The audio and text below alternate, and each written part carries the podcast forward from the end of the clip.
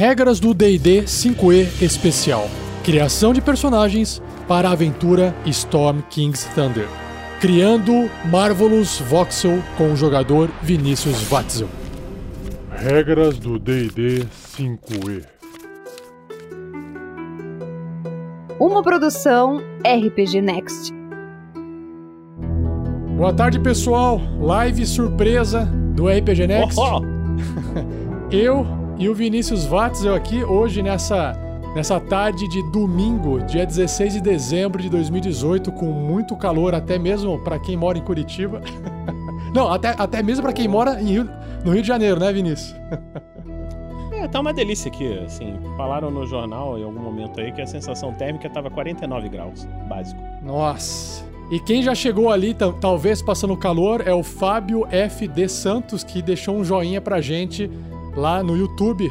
Beleza, Fábio? Fala, beleza. Então, para explicar para você, Vinícius, a intenção dessa live é a gente montar o seu personagem para você poder Uhum. utilizar ele na aventura Storm King's Thunder, que é a próxima aventura que a gente vai jogar do D&D 5e, dentro do sistema do D&D, e que a gente vai começar a jogar no comecinho de 2019, que também vai virar podcast, você já vai ter live e vai ter depois podcast editado com musiquinha bonitinha para vocês. E o Vinícius é o primeiro jogador a criar o seu personagem. Por aqui vão passar o Thiago, o Pedro, o Fernando e a Shelly, certo? Passei na frente.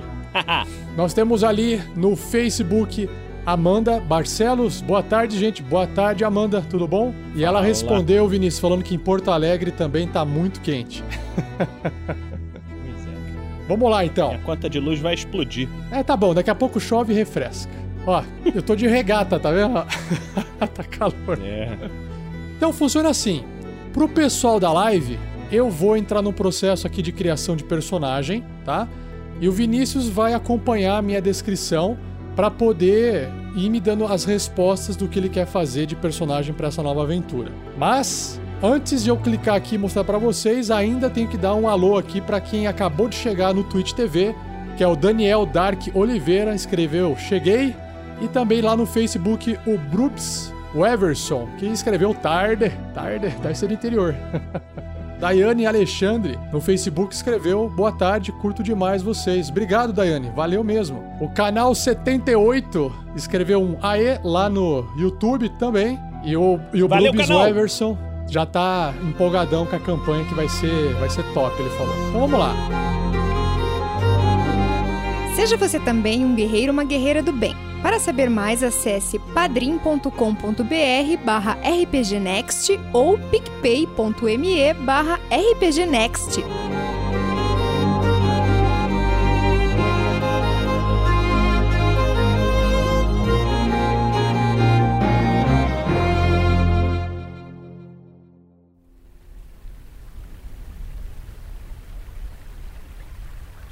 Vinícius, você já tem um nome definido pro seu personagem ou você quer deixar isso pro final? Um, eu tenho dois nomes, porque eu sou um cara complexo. Tá. E me diga o que, que eu um é escrevo secreto aqui e outro então. é normal. O nome do personagem que os jogadores vão conhecer é Marvelous Voxel. Vou escrever aqui no chat pra você copiar. Marvelous Voxel. Eu escrevi como você falou, mas vamos ver se tá certo. Escreva, escreva no chat aí. É, tá lá, Marvelous. Voxel. Eu escrevi certinho, Vinícius. Perfeito. Ó, Legal. Então vamos lá. Eu vou, eu cliquei aqui nessa abinha, ó, Character Sheet, e aí aparece essa tela, como vocês podem ver aí na live. E eu escolho aqui, ó, usar o Character Mancer, que é tipo um construtor de personagem. E aí ele abre essa tela aqui pra mim. O, o Thiago Araújo ele perguntou se eu consegui baixar as, raça, as raças adicionais. Uh, Thiago, eu não baixei ainda, porque nenhum. Até agora ninguém respondeu que quer jogar com as raças adicionais. E como custa 50 dólares o livro, não vale a pena, né, desembolsar esse dinheiro ainda, tá? o canal 78 perguntou também quando é que vai começar a campanha, vai ser em janeiro. E, e o Brubs Weverson perguntou se os personagens da mina irão continuar. Não, são novos personagens hoje aqui. Então, Vinícius, você tá enxergando essa telinha aí, não tá? Aí no vídeo? tô vendo. Tô vendo. Então, na verdade, ele apresenta o que que é o Character Mancer. E aí eu vou avançar aqui, ó. Quando eu avanço, eu mudo pra raça. O que acontece é, durante a construção do personagem do D&D, dentro da quinta edição, ele pede para que você primeiro escolha a raça, do tipo, você nasceu uma criatura daquela raça, para depois você ter uma profissão entre aspas, ir para uma classe. Só que às vezes É você quer montar um personagem primeiro pensando no que, que você vai fazer no jogo, para depois você escolher uma raça que se enquadra dentro da classe. Então, tanto faz se você quer escolher a classe primeiro do tipo, ah, eu quero ser um clérigo. E qual a raça? Eu quero ser um clérigo anão, entenderam? Ah, então, às vezes, o processo de criação ele é diferente do processo que você segue no livro. Mas a forma mais orgânica de construir o personagem é primeiro pensando na sua raça, tá bom? Ah, Vinícius, qual que é a raça que você escolheu? Você já tem a raça do É seu personagem? Halfling.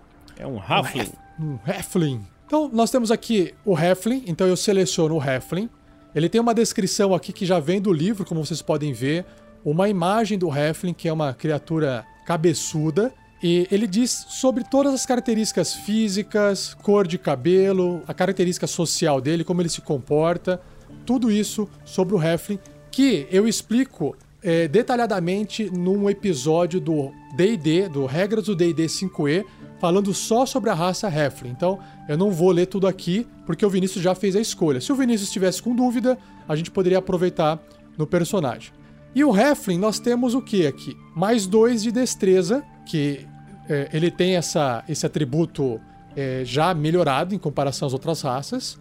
Nós temos o tamanho do Heflin, que é um tamanho small, tamanho pequeno. A velocidade dele de 25, 25 pés, ou seja, é 5 pés menor do que a média das outras raças. Ele já tem proficiência com as línguas comum e, e a língua Heflin. Ele tem uma habilidade chamada Lucky, que é sortudo, que quando o Heflin tirar um natural num- numa rolagem de ataque, ou num teste de habilidade, ou num teste de salvamento, o Heflin pode rerolar aquele dado e usar a nova rolagem se ele desejar. Todas as vezes que rola um pode fazer isso? Sim, Que coisa legal. então é bem, bem overpower, né? Sim, sim. Tá, então vamos lá. É, o Thiago até escreveu lá, ó, ele falou assim que é isso aí, ó, não, dá pra usar várias vezes, é infinitamente, a- apenas se você tiver o talento sortudo, que são três vezes por dia. Então, Vinícius, você, se você, ti- você basicamente, seu personagem jamais vai, assim, qu- quando é que ele vai tirar um? Você tirar um, você rola o dado, só se sair de novo o número um, aí você se ferrou, entendeu? É. Ou seja, aí não tem Ah, tá jeito, bom. mas muito difícil você vai ter problemas com o número 1 nas suas rolagens. Ele tem aqui a característica Ok. Brave, que é bravo, que ele tem vantagem em testes de salvamento contra ser amedrontado. Então, se alguma coisa impõe medo sobre o personagem e ele tem que fazer um teste de salvamento para ver se ele, se ele resiste ao medo, ele faz esse teste com vantagem. Então, os Heflins são muito bravos, né? Eles não têm medo, apesar do tamanho. E a última habilidade da raça é o Heflin Nimbleness. Ou seja, ele é esguio, né? Ele, ele consegue se mover através de espaços de uma criatura que é um tamanho maior que o seu. Então, se ele tem uma criatura média na frente dele, ele pode passar por aquela criatura tranquilamente, sem precisar é, empurrar ela ou sem perder movimento nesse movimento. Não gera ataque de oportunidade. Ele, não, ataque de oportunidade ele gera. A diferença é que ele consegue passar sem alguém bloquear o caminho dele, entendeu? Ah, tá. Porque se, se tem, numa outra situação você não conseguiria passar pela criatura a não ser que você fizesse um teste, sacou? Uhum. O Aleph Inácio escreveu no Facebook assim: essa parte da ficha do personagem não tem no Roll20 Free, certo? Uh, Aleph, só tem a parte gratuita que o que é que tem dentro do- das regras básicas do D&D. Então ele tem uma parte das regras, uma parte das classes, uma parte das, das raças Não é gratuita, né? Uh, as sub-raças, no caso. O restante não, o restante você tem que comprar Alô? o livro. E aí o Maxwell Albuquerque já falou um opa ali no YouTube e... Ah tá, o, o Brubis falou que o Heflin vai ser um pincher brabo. e a estreia da mesa, Não Maxwell, é em janeiro, tá bom? Agora, Vinícius, nós temos a sub-raça do seu personagem. Você tem duas para escolher. O Lightfoot, que são os pés leves, o Heflin leve, de pés leves, ou Eu o que é Heflin que li que Stout, é o Heflin parrudo. Você tem alguma. Eu acho que é o alguma- Lightfoot que eu quero. Você tá, você tá meio que na dúvida? Ou você quer. Não, não. Eu quero o Lightfoot. Ó, O Lightfoot, ele, ele, é mais, ele é mais ágil, né? Ele é um pouquinho mais, mais rápido. Ele tem duas habilidades. Ele te permite adicionar um em carisma, então você é um pouco mais carismático do que o normal. E ele é Então, é naturalmente stealthy, ele é naturalmente é, furtivo. Ativo. Você pode tentar Eu fazer um teste é para se esconder, mesmo quando você está obscurecido por uma criatura que é pelo menos um tamanho maior do que você. Então você consegue, por exemplo, se esconder atrás de uma criatura que é um pouquinho maior do que você. Esse é o Lightfoot Halfling. E o Stout, qual que é a Certo. diferença do Stout? O Stout, ele tem mais um de constituição, o que melhora ah, seus pontos de vida, se você tiver um número par. E ele tem uma resiliência parruda, Stout Resi- é, Resilience. Você tem vantagem nos seus testes de salvamento contra veneno e você tem resistência contra dano de veneno. Ou seja, se alguém jogou veneno no seu personagem, metade do dano é o que ele vai sofrer. E se ele tiver que fazer um Não, teste eu para resistir a veneno, ele faz esse teste com vantagem. Então ele é bem mais durável, o Halfling Stout. Eu, eu quero Lightfoot. Lightfoot. Lightfoot. Beleza. Nós temos nove alinhamentos, variando lá do alinhamento leal, até passando pelo neutro indo até o caótico, e indo do bom, passando pelo neutro e até o maligno. Você tem um alinhamento em mente já, Vinícius? Então, pro personagem, é, o alinhamento padrão dele, que ele vai ficar a maior parte do tempo, é Chaotic Good. Ok. Então, ou seja, ele age meio que. Quando ele tem vontade de agir, ele faz muito mais as coisas que ele tem vontade de fazer, não gosta de seguir regras, não gosta de muitas vezes seguir lei, mas ele faz tudo isso, ele age de forma caótica, porque ele acha que é dessa forma que ele consegue fazer o bem. Ele, ele, ele faz tudo isso, mas ainda almejando ser bom, e não ser um cuzão, um filho da puta, nem nada disso, é ser bom, certo? Certo? Beleza. Então nós temos aqui o alinhamento já escolhido, aqui tá tudo certinho. Próximo.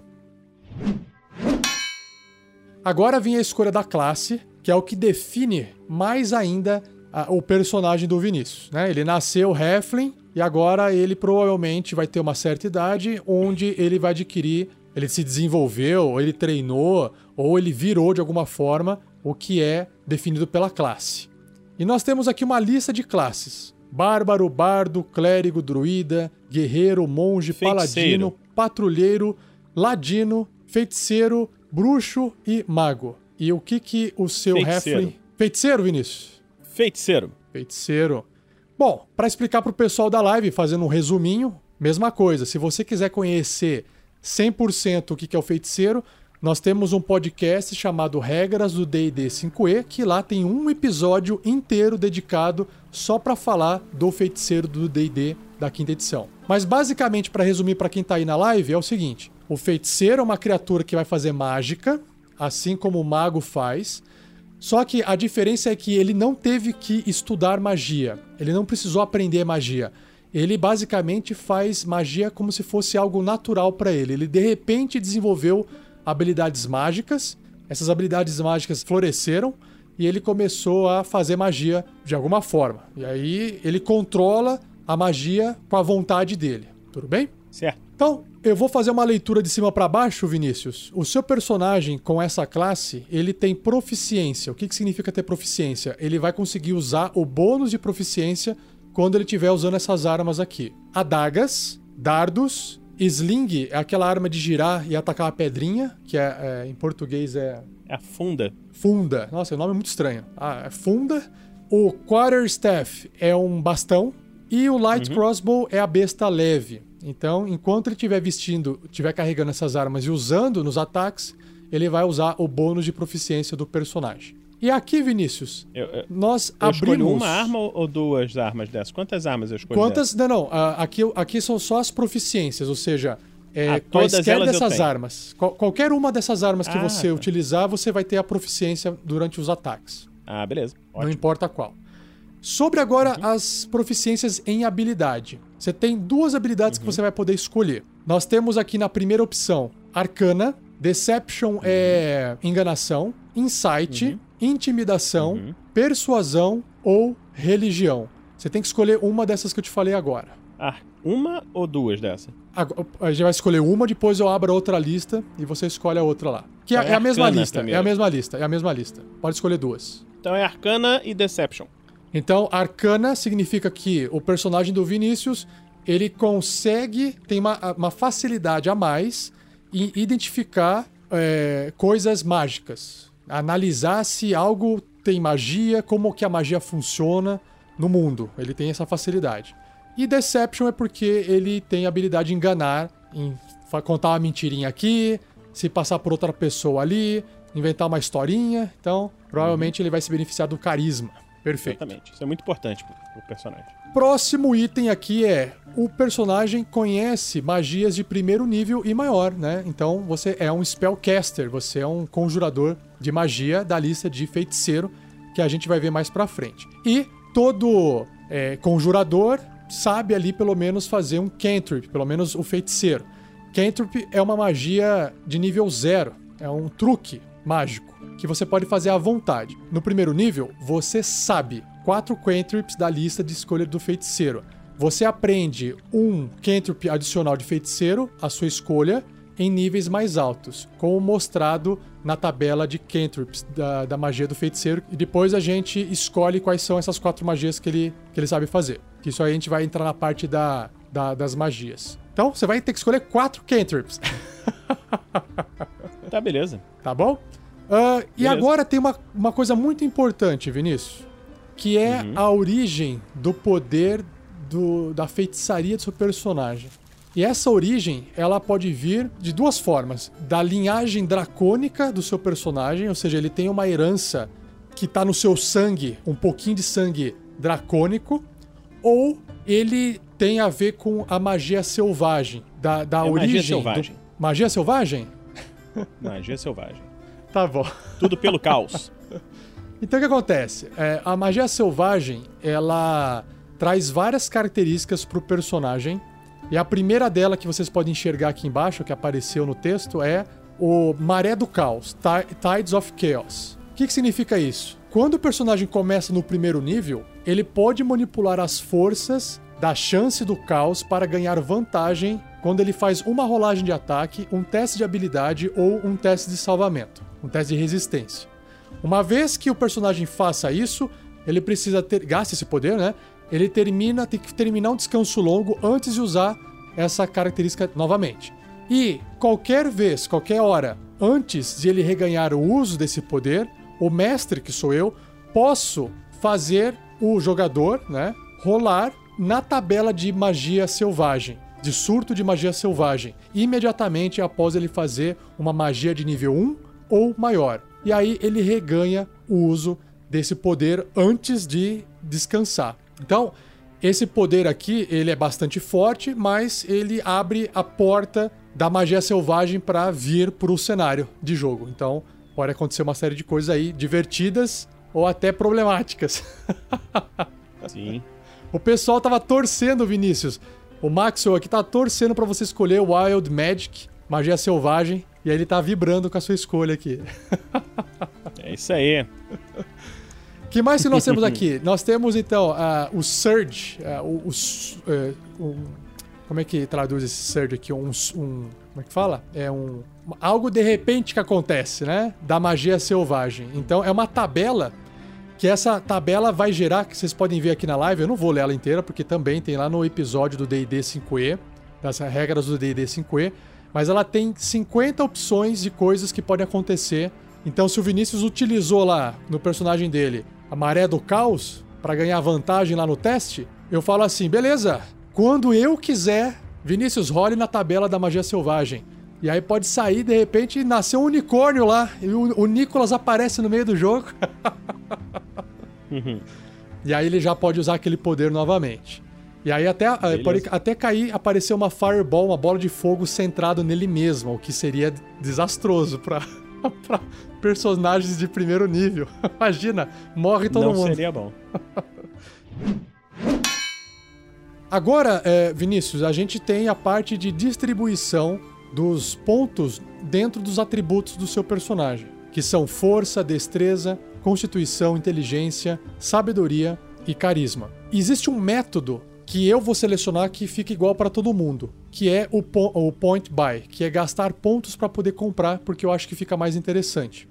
Você tem 27 pontos para poder distribuir entre esses seis atributos, e aí eu vou te auxiliar nesse processo. Então, força, ela é importante para você carregar as coisas, para você poder pular, para você poder escalar, para você poder bater fisicamente corpo a corpo. É para isso que serve a força. E atualmente, uhum. agora, nesse momento, a sua força ela começa com 8. E você não gasta ponto nenhum. Você tem interesse em aumentar a força ou quer que eu passe pro, pro próximo atributo? Um, por enquanto, não. Não vou mexer em força, não. Deixa ele aqui mesmo, que isso não. A força dele não é essa. Beleza. Nós temos destreza. A destreza ela vai ser importante para você ter uma iniciativa mais alta, ou seja, começar antes de todo mundo. A sua defesa, que é a sua armadura, ela vai ser mais alta por causa da destreza. Destreza é bom para os testes também de resistência que exigem destreza, do tipo uma baforada de um dragão. Quanto maior a sua destreza, maiores são as chances de você conseguir amenizar o dano que você vai sofrer de uma baforada de um dragão, de fogo, eletricidade, por aí vai. Então, destreza okay. também serve para fazer ataques à distância. Se você quer atirar com uma, uma besta leve, você quer arremessar uma adaga, se você precisar, você também usa destreza. E destreza é bom para uma série de habilidades, como por exemplo, você tentar escapar de alguém te pegando, ou você andar de forma silenciosa. Destreza, ela tem um peso grande aqui no seu personagem. E eu já ele tenho também... um bônus, né, de destreza. É, ele, agora ele tá com 8 em tudo, né? Se você quiser ter bônus de destreza, você tem que não, começar a ter raça, 12, um 12 pontos dois? ou mais. Não, mas se ele não ganha um bônus na hora que escolhe a raça. Isso, exatamente. Ele então, uh, se eu colocar aqui 8, por exemplo, 8, a, destreza 10, dele, né? a destreza dele tá 10, entendeu? Ah, tá. Então tá bom. Então deixa 10. Pra ficar 12? O que que. O, é, não, não, não, não, não. Deixa por enquanto. Oh, eu, bom, eu, eu, não sei como é que vocês montam no DD, mas é o seguinte: eu quero priorizar o que, que é o principal pro meu personagem. O que, que ele usa para bater? Ele usa o carisma, não é isso? Para fazer as magias, no caso. O Sorcerer usa carisma, principalmente, não é isso? Isso, o feiticeiro, a base do, da, do poder mágico de um feiticeiro é o carisma. Então, quanto maior o carisma, mais fácil é de acertar a magia e mais dano a magia vai causar. Hum, então eu, eu quero. Uma... Bota o, mas... o bota máximo. carisma no máximo. Tá. O máximo que o carisma permite é 15 e você fica com carisma hum. de 16 porque você tem mais um por ser um Halfling é, Lightfoot. Esse é o máximo que você consegue construir agora nessa parte de distribuir os pontos. Ok, então isso aí tá no máximo. Quantos pontos sobraram para distribuir? Você ainda tem 18 pontos. 18. Então aumenta o Constitution para eu sobreviver. Vamos lá. Eu vou colocar aqui Constituição para otimizar para você. Eu vou colocar 14 porque 15 não vai te dar bônus. Eu vou colocar 14 então, okay. tudo bem? Então, o carisma 15 tá 16, aí eu ganho bônus, né? O bônus do carisma tá mais 3. O bônus de constituição tá mais 2. Constituição é importante pra vida, principalmente. Tá, eu não posso conseguir um bônus de mais 3 em Constituição, não. Consigo? Não, você não conseguiria. Não conseguiria. Não agora. Então deixa só o bônus no Carisma. E o outro bônus na Destreza. Pra ver se consigo, consigo Destreza mais 3 também? Vamos lá. Destreza mais 3, se eu colocar 14 uhum. em Destreza, ele vai para 16 de Destreza, deixando o seu personagem com mais 3 de bônus em Destreza. Você tem agora 4 pontos para você definir a sua inteligência e a sua sabedoria. Certo. Eu uso a inteligência e a sabedoria para alguma coisa de spellcasting ou o, feiticeiro não usa isso? Para fazer magias, não usa. Então, o que a inteligência no final das contas vai servir para o seu personagem fazer alguns testes que envolvem inteligência, como por exemplo, arcana. E sabedoria, ele é importante para você fazer alguns testes que envolvem sabedoria, como por exemplo, percepção, insight, descobrir se as pessoas estão mentindo para você ou não esse tipo de coisa. Pro Deception, eu uso o quê? Deception é você né, é, fingir ser alguém. Então você está usando inteligência. Então bota na inteligência, os quatro pontos. Vamos ver se eu consigo colocar quatro pontos de inteligência. Consigo, ele vai para 12. Nesse, nesse build, o seu personagem então ficaria com 8 de força, que representa menos 1 no modificador negativo. E a sabedoria também fica menos 1. Para você tá bom? Eu acho que a sabedoria menos um tá legal. Teria como eu, eu botar a força no zero de modificador? Eu teria que tirar não, de algum você tem lugar, que né? Não, você tem que diminuir algum outro atributo para conseguir subir os outros. Então diminui a, a destreza para eu conseguir chegar no zero. Tá, então eu vou derrubar sua destreza para 12 e ela vai ficar 14 por causa dos bônus. Se eu jogar sua força para 10, você ainda tem um pontinho sobrando. Você pode subir destreza um ponto, você pode subir inteligência um ponto, ou você pode subir sabedoria um ponto. Se eu subir a destreza, a destreza eu tenho um bônus, não é? Ah, você não consegue. É, assim, não agora, porque ele vai, ele vai ficar um número ímpar. Mas já deixa engatilhado pra quando subir de nível. Pode. Uh, uma coisa, em termos de, de personagem. Um personagem que tem uma sabedoria mais baixa é aquele personagem que ele tem dificuldade em medir. Uh, uh, sabe? É, quando é que ele deve falar, quando ele, quando ele deve ficar quieto. Porque como ele tem baixa sabedoria, ele é meio meio sem noção. É tipo Joselito, sabe? Se o seu personagem é meio Joselito, uhum. a sabedoria baixa faz sentido, tá bom? é, tá, então aumenta um pouquinho a sabedoria. É, esse pontinho que tá sobrando, eu consigo deixar, tirar o menos um da, da coisa, não, né? Não, não consegue. Você teria que gastar dois pontinhos lá. Então inverte, deixa a sabedoria no zero, sem bônus negativo, e a força no menos um. Ah, ok, tá. Pera aí. Uh, uma outra coisa o Maxwell Albuquerque, hum. ele, ele perguntou assim: Deception não é carisma? É, se usa o carisma, né? Deixa eu só ver aqui se Deception ele realmente usa carisma. Eu, é, eu posso, eu posso vir aqui, ó. dessa inteligência toda. Aqui, ó. Deception. Vamos ver se ele aparece aqui, ó. Aqui no, no Roll20 ele aparece as coisas, ó. Deception é carisma. Eu falei errado, não é inteligência. Então, o, o, o fazer enganar as pessoas é usar realmente o carisma, é usar a linguagem corporal ao invés de usar a inteligência. Você tem interesse, então, diante disso, diminuir a inteligência e compensar um pouco a força negativa? Aí pode ser, porque aí deixa a inteligência um pouquinho menor e a força não fica negativa. Tá, então vamos lá. Eu coloquei aqui 10 de força, a sua destreza ela fica 14 por causa do bônus.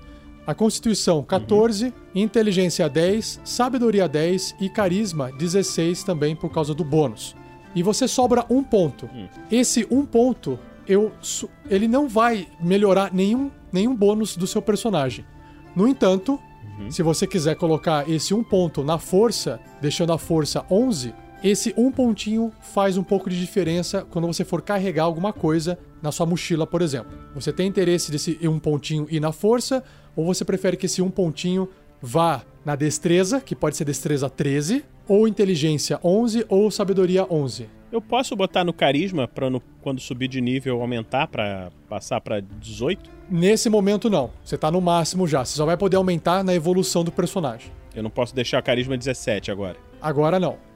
Você quer, você hum. quer na hum. destreza? para depois você poder aumentar um pontinho de destreza? Que aí na evolução do personagem eu vou poder. Não, mas aí eu não vou querer aumentar, eu vou querer aumentar o carisma. Você vai querer aumentar o carisma. É, ele já tá no máximo. Então, o que, que você, você prefere ir na força, então? A força serve para carregar coisas, né? Isso. E. Inteligência. para fazer os testes de arcana eu uso a inteligência? Usa inteligência. Então, deixa no. No, no, no arcana, no inteligência. Na inteligência. Beleza. Fechou. Nós temos aqui os pontos do personagem do Vinícius: 10 de força, 14 de destreza, 14 de constituição, 11 de inteligência, 10 de sabedoria, 16 de carisma. E o seu personagem vai ficar com 8 pontos de vida para começar, né? No nível 1. Começa com 8 pontos de vida. Uma maravilha. A maravilha! poderia ser pior, poderia ser 6. se, me se me assoprar. Perfeito, perfeito. Eu morro. Tá ótimo. Acho que tá ótimo, Vinícius. Eu vou avançar aqui, tudo bem? Pode vir. Beleza. Agora a gente escolhe um passado do seu personagem, o background, o antecedente, que diz pra gente um pouco é, de onde ele veio, o que, que ele fez antes de chegar nesse ponto da vida dele, né? Uh, às vezes até esse background justifica ele ter virado feiticeiro, ou, ou não, depende muito. Uhum. Agora eu conto a história. Agora você você já tem o background que você, que você escolheu? O tipo dele? Eu não sei quais são os backgrounds que tem aí. Temos acólito, charlatão, criminoso, é, uma pessoa que entretém as pessoas, herói do povo, gladiador, artesão da guilda, mercador da guilda, um eremita, um cavaleiro, um nobre, um outlander, que é uma pessoa de fora, um pirata, um sage, um sailor. O sage é o sábio. Sage. É, é, o sábio. Sailor é o. É o, o navegador, né? Soldier, é que é soldado. Espião, spy. E urchin, que é órfão. É o sábio. O sábio é o sage. Beleza. Então, assim, é, aí você tem a história do personagem seu na cabeça, mas eu, eu vou ler só a descrição Sim. inicial pro pessoal ter uma noção por cima do que, que é o Sage, né?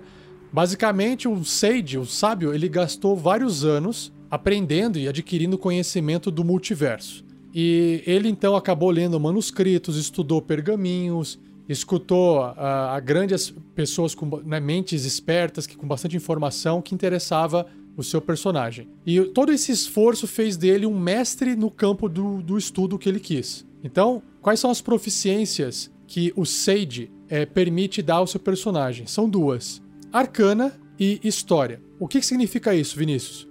Lá no começo você já tinha escolhido Arcana. Então, uhum. a, a gente só tem que voltar lá e escolher uma outra skill para você não perder essa que já vem com o Sage, entendeu? É, vamos pegar uma outra. Nós temos insight, intimidação, persuasão e religião. Persuasão. Persuasão? Uhum. Beleza. Então, para persuadir as pessoas. Ok, vamos continuar. Uh, e aí você tem proficiência em duas línguas a mais. Porque você estudou tanto tempo que você adquiriu essas duas. aprendeu dois outros idiomas. E aí nós temos aqui dentro uhum. idiomas comuns, é, mais comuns no mundo e idiomas mais, mais raros, né? Você quer que eu cite para você quais são esses idiomas, Vinícius? Não, eu já até sei quais são. Um é, é dos gigantes e o outro é demônico. Tá, de, então dos, dos gigantes tá aqui Giant e o outro, o demônio é infernal. É infernal? Isso. Tá bom. Isso. Beleza. Ele tem uma descrição aqui que é pesquisador quando você tenta aprender ou se lembrar de um pedaço de um conhecimento, se você não sabe qual é a informação, você geralmente sabe de onde, né? Ou quem é, pode obter essa informação, de onde ela veio ou quem pode obter essa informação. Geralmente essa informação ela vem de uma biblioteca, ela vem de um lugar que tem escrituras, universidade ou um outro sábio, uma outra criatura que aprendeu aquela informação. Então geralmente você tem contatos você é o nerdão ali da, uhum. das informações. E o mestre, que sou okay. eu, posso gerenciar isso, né? O seu conhecimento que você busca, tá? Às vezes até em locais secretos ou em locais que são muito inacessíveis e tal, que essa informação pode ser encontrada. Então é mais, mais ou menos você tem que me lembrar dessa, desse tipo de coisa do seu personagem, porque aí eu posso te dar uns, umas colheres de chá a mais durante a aventura, entendeu? certo. E o próximo passo é especialidade. Você vai escolher um tipo de especialidade. Ele pode ser especialista em alquimia, astronomia, ele é um acadêmico descreditado, ele é um, é um bibliotecário, é um professor de universidade, um professor, um pesquisador, um aprendiz de mago ou um escriba. Você pode escolher um desses. Hum, pode falar de novo, um por um? Alquimista, astrônomo, acadêmico descreditado, bibliotecário, professor, pesquisador, aprendiz de mago ou escriba. Alquimista. Alquimista. Alquimista, só nas, nas dorgas. Beleza. Então, isso vai construir o, o, né, o que o seu personagem fazia, né? Ou seja, ele adquiriu esse conhecimento no passado dele. Beleza. E nós temos aqui as traits de personalidade. Aqui eu posso selecionar um, Vinícius, assim, é, você pode escolher um, mas depois a gente pode personalizar e escrever com as suas próprias palavras quando você terminar de montar o personagem, porque às vezes nenhum desses se encaixa bem no que você quer montar pro seu personagem. Tudo bem? Uhum, ok. Então, a gente vai escolher aqui dois traços de personalidade do seu personagem que, que vão trazer à tona no seu personagem os três jeitos dele. Como é que ele pensa, como é que ele age e tal. Então, eu vou ler aqui uhum. essas opções que tem e você vai me dizendo se você acha que se enquadra com o seu personagem ou não, beleza? Ok. O primeiro é: você usa palavras polissilábicas que, que dão a impressão de que você é um grande erudito. Eu já gostei desse. Mas aí você tem que conseguir falar dessa forma, né? Tá tranquilo. Tá, é, você gostou? Você quer que eu deixe marcado esse por enquanto? É, deixa isso aí por enquanto. Tá. O outro. É, você já leu todo o livro de todas as bibliotecas do mundo, das maiores bibliotecas do mundo. Uh, ou você gosta de I like to boast that I have. Ou pelo menos você gosta de pensar que você já leu, né? Meio prepotente assim. Uhum. Esse é o segundo. Posso pro terceiro? Vai lá. Eu estou acostumado a ajudar aqueles que não são tão espertos quanto eu. Eu sou. Uh, e eu pacientemente explico qualquer coisa de qual, né, qualquer coisa de tudo pros, pras, pros outros que não, não tem. Não. Não. é, outra. Não há nada que eu goste mais do que um bom mistério. Hum, pode ser, isso aí é interessante. Tá. Então eu vou ler mais os outros para você poder ver. Eu estou apto, eu estou é, é, disposto a escutar a todos os lados de um argumento antes não. de eu fazer o meu próprio não, julgamento. Não, não, não, não. Tá. Não, não. Com certeza. Outra aqui. Eu falo lentamente quando estou falando com idiotas. Não. Como se. Não? Não. não. Outro. Eu sou horrivelmente estranho em situações sociais. Sim. Sim. Sim. Com certeza é esse.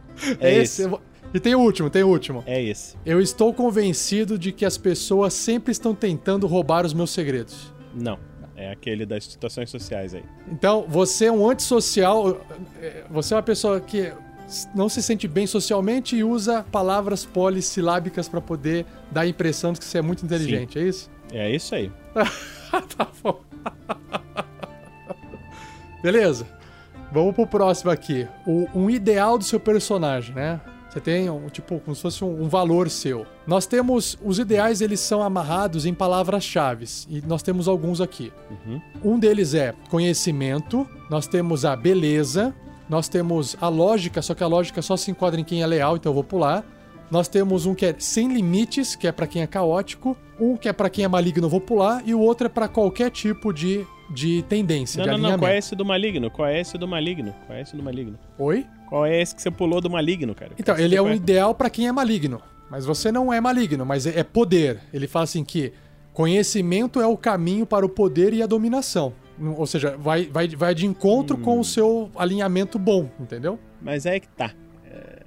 O que que acontece? Ah. Do, eu quero uma característica para esse personagem que é a seguinte: ele varia o alinhamento. Ele é de Chaotic Good a maior parte do tempo, uhum. mas em determinadas situações ele pode entrar como Chaotic Evil. E aí toda vez que ele entrar como Evil, ele se arrepende depois e quer voltar a ser Good, entendeu? Tá. Então, mas calma aí. Ideal é o que o seu personagem preza. Então, ele, ele não preza pela, pelos atos malignos que ele pode cometer de vez em quando. Tanto que você acabou de falar que ele se sente mal. Se ele se sentisse Sim. bem e tivesse a intenção de fazer aquilo é, de forma consciente, aí ele seria maligno, entendeu? Do tipo, ó, eu estou realmente. Uhum. Não é perder o controle, eu entendi o que você quer fazer. Ele quer meio que perde um pouco o controle e acaba fazendo merda, apesar de ele ser bom. Tudo bem. Mas uhum. o ideal dele é o que ele realmente preza, são os valores dele, entendeu? Ele, ele, ele não quer fazer isso, apesar de ele fazer. Então não se enquadra no ideal. O, o, o, seu ideal. Eu vou ler o seguinte: eu vou ler o ideal do bom e vou ler o ideal do caótico para ver se se enquadra um desses no seu personagem. O, leal do ca... o, tá. o ideal do caótico aqui temos assim: sem limites. Nada deveria. É, shoot fetter. Fetter, F-E-T-T-E-R. Eu não sei o que é essa palavra. Limitar. Limitar. Nada deveria uhum. limitar as possibilidades infinitas inerentes em toda a existência. Ou seja, ele, ele não Gostei. quer ser limitado. Ele, ele, ele não quer que nada limite ele, ou seja, caótico. Okay. A, a, o ideal bom é, beleza, abe, é, o que é bonito indica pra gente, uh, point us beyond itself towards what is true. Tá. É, o que é bonito né, nos indica algo que vai além do que é verdadeiro. É, e esse seria o ideal de bonito. Agora, isso aqui são só sugestões, a gente pode depois alterar depois que estiver pronto, entendeu? Não tem problema nenhum. Eu tô na dúvida entre esses dois. E o último é o que pode ser qualquer um, que é o auto, é, alta melhoria, o self-improvement. Você quer se melhorar, né? O objetivo da sua Não. vida é estudar. É, Não, o objetivo da minha vida é me auto-melhorar. O objetivo da vida dele é se auto-melhorar, com certeza. Ah, então tá bom. Então vamos desse aqui. É o self-improvement. Ele quer, ele tem suas falhas, ele quer melhorar. Uhum. Porque a gente vai chegar na falha dele. E a falha dele talvez você consiga okay. encaixar essa parte ruim dele, entendeu? Ok. Nós temos aqui agora é, bond, uma ligação, algo que prende o seu personagem de alguma forma. Pode ser uma pessoa, pode ser um lugar. Então nós temos aqui as opções que eu vou ler para você, ó. É o meu dever proteger os meus estudantes. Não, não tem estudante. Ok. Próximo. Eu tenho um texto muito antigo que esconde segredos terríveis e que não podem cair na mão de pessoas erradas. Não. Okay. Não um texto. Beleza. Eu trabalho para é, preservar a minha biblioteca, minha universidade é, ou não, meu monastério, não, não. alguma coisa assim. Não. Ok? A minha, o trabalho da minha vida é uma série de livros relacionados a um campo específico do conhecimento. Não, okay? não tem nada a ver. Próximo. Eu venho pesquisando durante a minha vida toda a resposta para uma questão que você queira. Sim. E o último. Então, antes de você tomar a decisão final, vou, vou ler o último aqui. Eu vendi a minha alma por conhecimento. Eu espero fazer é... grandes, grandes feitos que eu vou, né, ter um retorno em relação a isso. É exatamente o contrário disso, mas... Como assim o contrário? Quando eu falar a história, tu vai entender. É o contrário ah, disso, mas... mas... deixa a outra. A anterior uh... tem mais a ver. Tá, ok. Eu quero Você buscar uma buscou, grande verdade. Você tá buscando a vida inteira para uma, pra uma pra resposta de uma pergunta, é isso? Isso. Beleza. Nós temos agora a falha. Nós temos aqui uhum. algumas falhas também. Vamos lá. Primeira falha é, é eu facilmente é, fico distraído com a promessa de, de informação. Não. Muitas pessoas, a maioria das pessoas gritam e correm quando eles veem um demônio. Eu paro e tomo notas da sua anatomia. Não, eu, conver eu converso com ele. Tá, olha, mas ó, veja bem, isso aqui é uma falha. Você concorda que se você tiver um demônio na sua frente, você começar a parar para anotar a anatomia dele, isso é uma falha, porque você não vai poder fugir. Não, Por isso que é uma problema. falha, é, beleza? É, essa é a ideia. Tá bom, vamos, vamos bem, ver o próximo. Por enquanto é isso aí. Tá, tá, mas vamos ver o próximo. É, uhum. Destravar um mistério antigo, muito antigo, vale o preço da civilização. Não. Ok. Próximo. É, eu overlook. Qual que seria a tradução para overlook? Sobre. Sobre. Ver? Sobre. Não, é. Ou superestimo? Superestimar? Eu desconsidero, eu desconsidero. Ah, eu desconsidero soluções óbvias em favor das aquelas mais complicadas. Então você tem várias soluções. Sim. As mais óbvias e fáceis você desconsidera. Você opta pelas mais complicadas. é, essa daí talvez seja legal. Tá. Mais duas.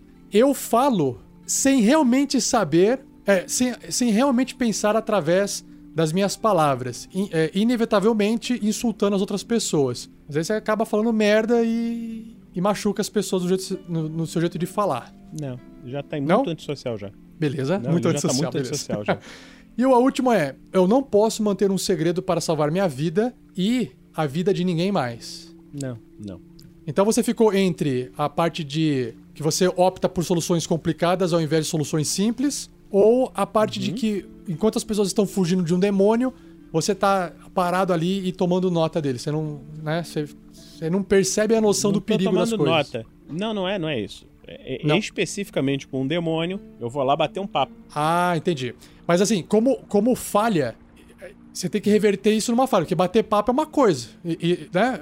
qual, que é a, qual que é a falha disso? Qual que é o problema disso? Então, o que eu queria, o que eu queria da falha do personagem era justamente essa alternância de alinhamento. Né? Ah, então tá. Teria que estabelecer uma, teria que estabelecer uma condição, tá. entendeu? Aí eu, aí eu não sei qual, qual que seria. Eu pensei assim, quando ele tirasse uma falha crítica em alguma coisa, entendeu? Ou na, uma falha na magia do caos, sei lá. Que invertesse o alinhamento dele, saísse do caótico bom pro caótico mal, entendeu? Tá. Então, então ele... assim, a gente reescreve a sua falha quando a gente terminar de montar seu personagem, beleza? Ok. Então, aqui a gente já definiu basicamente, a gente só escolheu, a gente não escreveu ainda o passado do seu personagem, mas a gente escolheu alguns itens para poder compor ele. Ok. Beleza.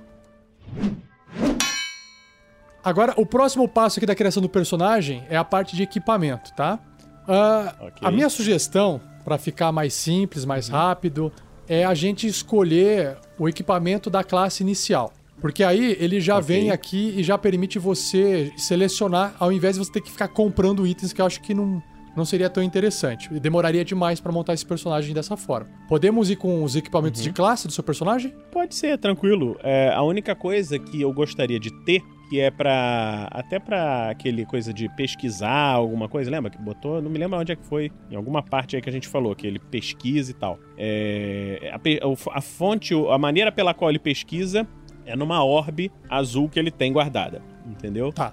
É a maneira que então, ele utiliza para fazer as pesquisas dele. Bom, vou, eu vou ler aqui e aí a gente vê se dá uhum. para encaixar ou a gente encaixa depois se não der, tá okay. tá bom? Tá então beleza. vamos lá. Aqui você tem que escolher o seguinte: é uma das uma, um, um, tipo de arma, né? Ele fala assim, ó, ou você escolhe uhum. uma besta leve com 20 virotes, ou você escolhe uma arma simples. O que, que você prefere? Não era a sling, não era que ele poderia usar? Não, não. Uma coisa é o que o seu personagem é proficiente, ou seja, o que ele sabe usar. Outra coisa é o que ele vai ter na mochila dele.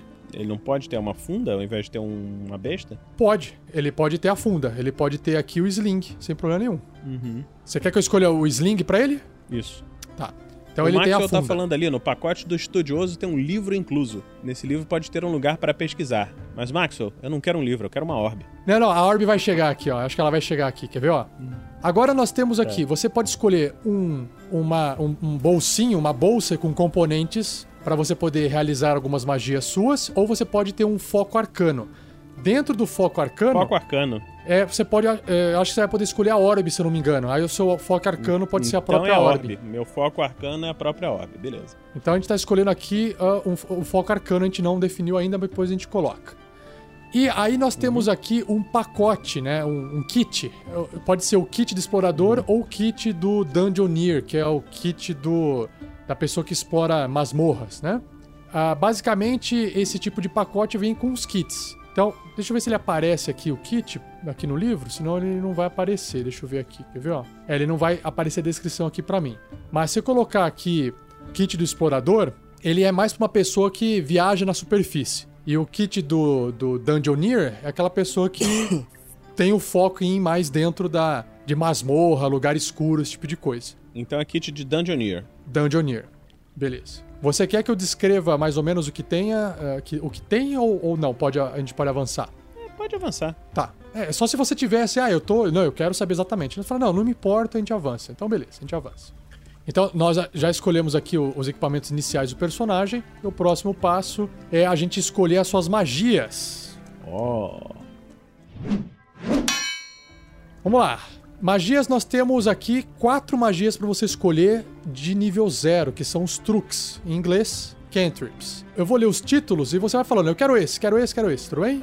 Uhum, ok. Vamos lá, primeiro, Acid Splash, é, sei lá, não sei o que, ácido, é, espirro ácido. Uhum. É uma bolinha de ácido que voa e, espirra, e bate ácido na criatura. Não. Sim ou não?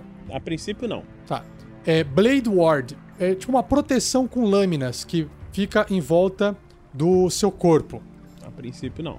Chill Touch. Um toque eh, gelado. Provavelmente, como tem o touch, você tem que tocar não. na criatura. E aí, ou, eu não é. sei se só causa dano gelado, talvez deixe ela meio, meio lenta, algo assim. Tem, tem alguma coisa de raio, assim, um raiozinho?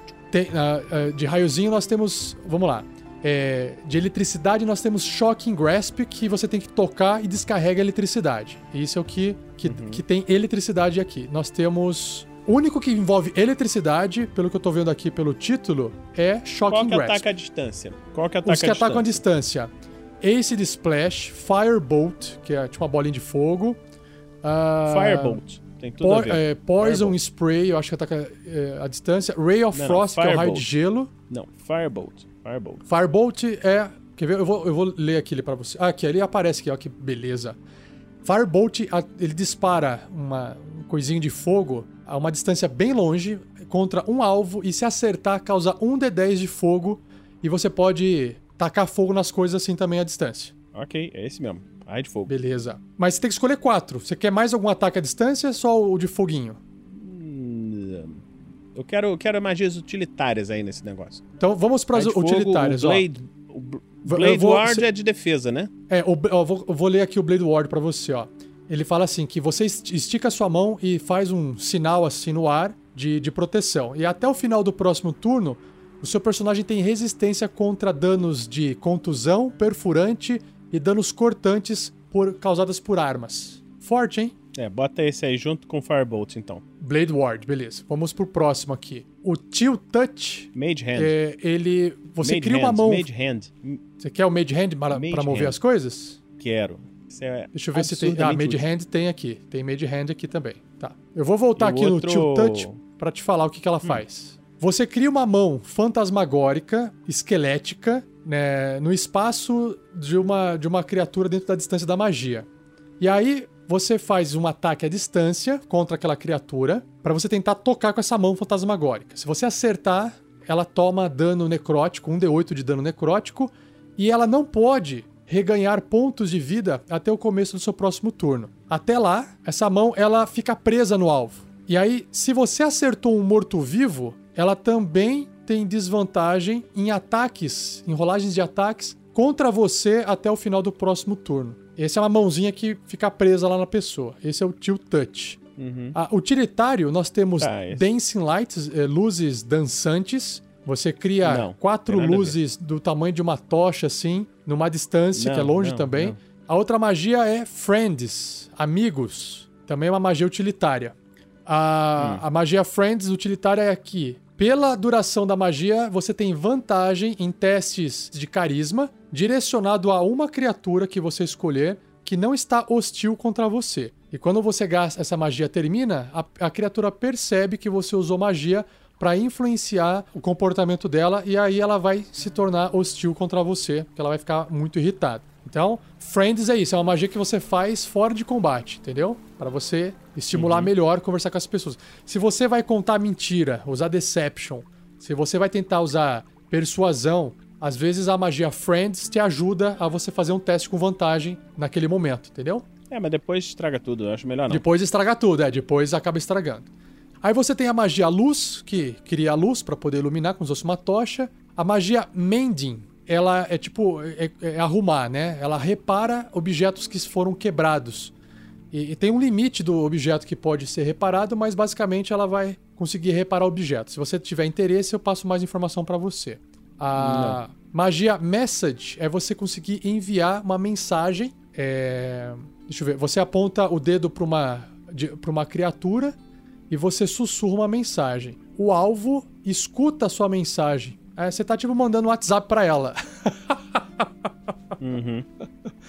Basicamente, você troca conversa com, com alguma pessoa sem ninguém saber que você está conversando com ela. Essa é a mensagem. Aí nós temos aqui ilusão menor, que você pode criar várias ilusões menores. Eu acho que o, o, Stroggin tinha ilusão menor, né? Eu, se eu não me engano. Ah, não, era, hum, não era ilusão menor, não. era, era prestigi, prestigi, prestidigitação. Prestidigitação. Prestidigitação. Que ele abria a porta. Aí nós temos aqui spray de veneno.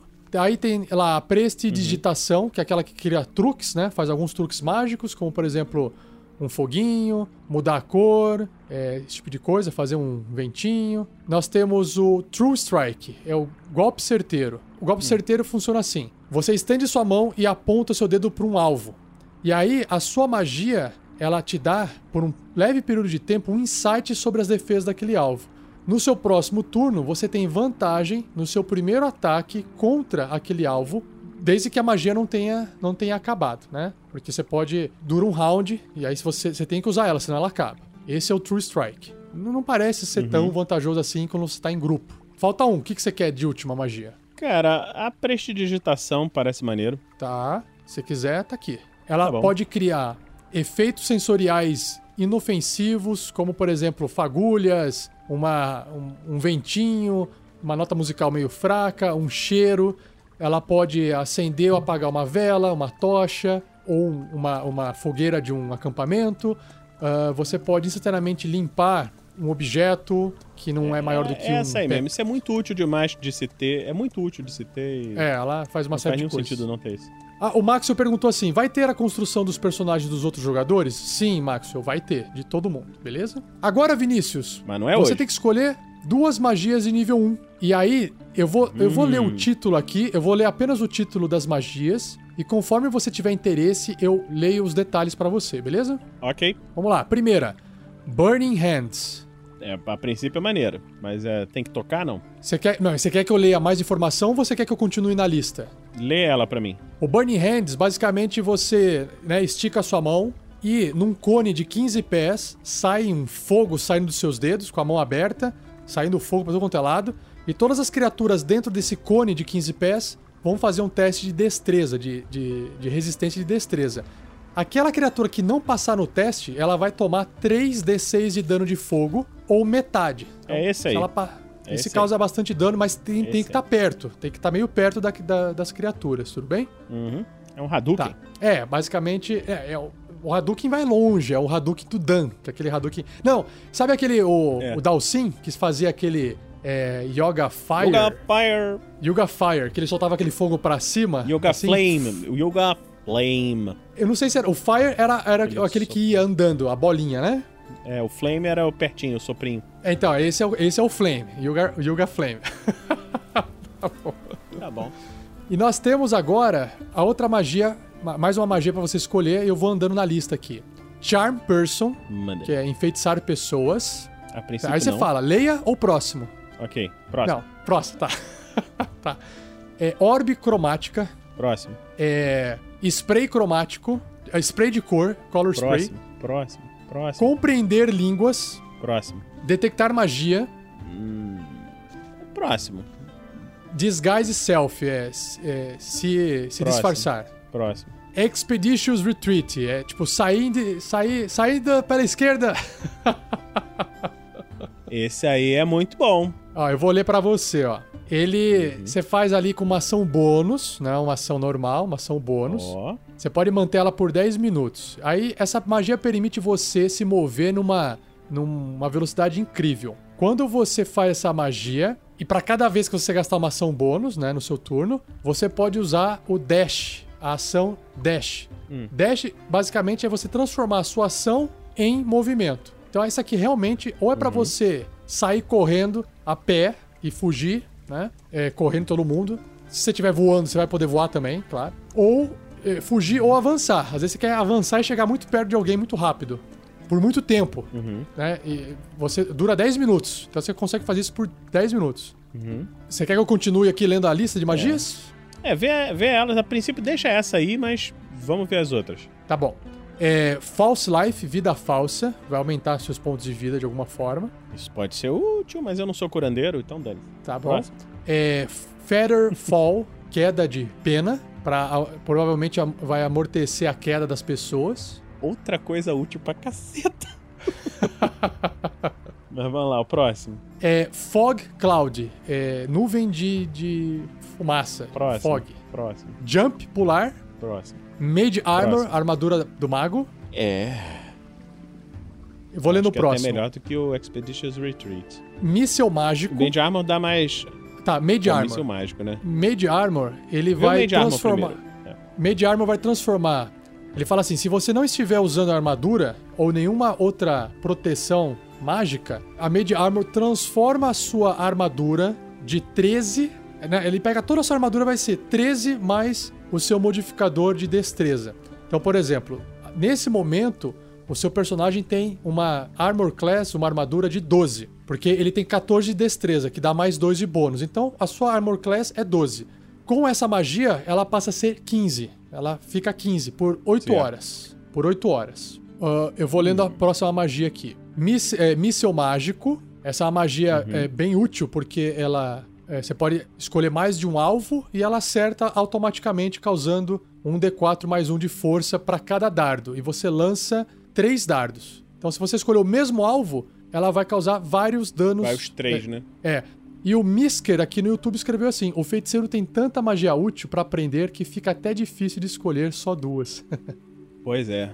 É, eu acho que eu vou deixar o Magic Missile mesmo. Então, deixa eu só terminar, deixa só terminar de ler é... esses daqui então. Vamos terminar para poder passar aqui, ó é Ray of Sickness, que é o raio da, da doença, da, não. de deixar a pessoa doente. Não. Não? Não, não. Shield, escudo, não? É, não, a princípio não. Tá. Silent Image, imagem silenciosa. Não.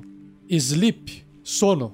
Porra, isso é útil pra caceta. Esse é bem forte. É, ele pega uma área de ele é como se fosse uma bola de fogo, né? Lançada assim, mas na verdade ele pega, ele pega assim, ele pega 5d8 de pontos de vida, você rola 5d8. E aí ele vira, você pega isso, vira uhum. um pool, uma piscina de pontos de vida. E aí você vai subtraindo esses pontos de vida de criaturas que estão a 20 pés de distância do ponto que você escolheu fazer a magia. É como se fosse uma bola de fogo de, de sono, digamos. E aí vai subtraindo as criaturas com menor ponto de vida vão dormir no primeiro e você vai gastando aqueles pontos de vida. Então ele vai ser útil quando ele tem criaturas mais fraquinhas, né? criaturas muito fortes uhum. demoram para dormir. Mas essa magia ela vai melhorando conforme você vai fazendo ela em níveis mais altos, ela melhora. E a última magia é, é o Thunder Wave, é, Onda do Trovão. É uma magia feita de perto, igual a Burning Hands, e ela uhum. causa dano e empurra... Mas que afasta o cara, né? Afasta eu, eu as criaturas para trás. É. Uhum. Eu não sei se eu tiro o Burning Hands e boto o Sleep.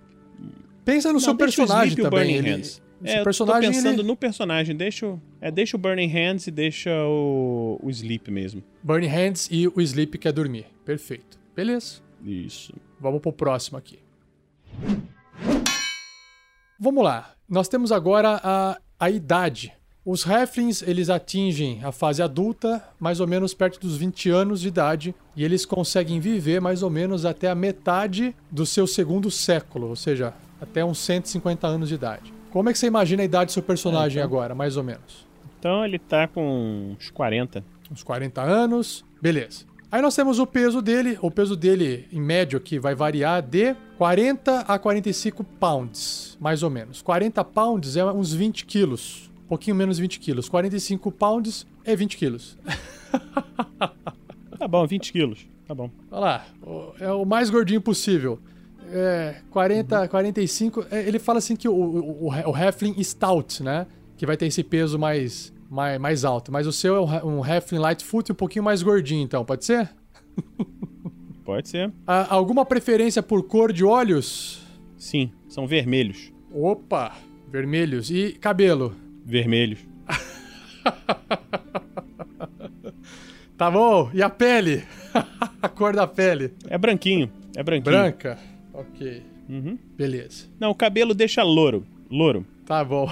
Tem mais a ver. Uh, então, aí ele tem um resumo aqui, tá? Uh, ele tem um review. Uhum. Eu vou, vou só ler o que está escrito aqui. Ele fala assim, né? Uh, a única escolha restante é apertar voltar. Se você está pronto para construir o seu Halfling Lightfoot feiticeiro de magia selvagem com background Sage, que é sábio, clique em aplicar mudanças. Então, só para revisar, é um Halfling Lightfoot feiticeiro com a origem de magia selvagem, montado com as habilidades de pontos, com background Sage, equipamentos uhum. com eh, iniciais, as magias Firebolt, Blade Ward, Mage Hand, Prestidigitação, Burn Hands e Sleep. Fit não tem, e a, bio, a biografia dele é o Marvelous Vor, Voxel, 40 anos, com peso de 45, altura indefinida ainda, cor de olho vermelho, pele, cabelo loiro e pele branca. Vou aplicar aqui. Alguma decisão antes de mudar, Vinícius? Hum, não tem que colar a história do personagem aí? Vamos lá. A gente põe depois lá. Tá bom, então. Aqui nós estamos construindo o personagem. Ele virou uma ficha que o Vinícius vai poder ter acesso. Marvelous Voxel. Então, ele aparece aqui a ficha do seu personagem com tudo que a gente escolheu para ele, que você escolheu. Então, tá tudo aí já. Uhum. A gente vai poder editar algumas coisas. Agora, antes de a gente editar, tá vendo que tem uma, uma abinha, um botão vermelho ali escrito Core? Você pode mudar ele para Bio, uhum. ou é, para Bio, né? Bio. E aí, ali uhum. dentro, você pode escrever, se você quiser, a aparência do personagem, as organizações e aliados do personagem, as traits, features adicionais se tiver, o tesouro se tiver e o backstory dele você pode colocar ali também. É, uhum. Você pode dar Ctrl V ali e aí a abinha das magias, que são as magias que você colocou. Agora, Vinícius, okay. eu vou pedir o seguinte: a gente não precisa escrever isso aqui pro pessoal e para ficar na live, né? Não precisa, a gente pode colocar essa informação uhum. depois. Eu posso ler aquela história que você colou lá? Pode. Porque o que, é que eu, eu leio quero fazer... a voz do personagem? Eu quero. Uh... Não, pode ler. Então eu vou acompanhar aqui você lê, então. Vai lá. Ok.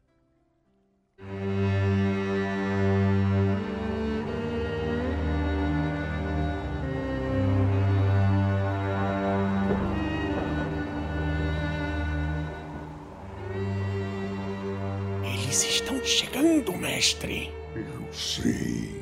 Não sei o que o Rei da Tempestade pretende, mas esses esforços dele me parecem ser muito insuficientes. Não importa, ela vai voltar e mudar tudo. E não é um bando de aventureiros que vai se colocar em seu caminho.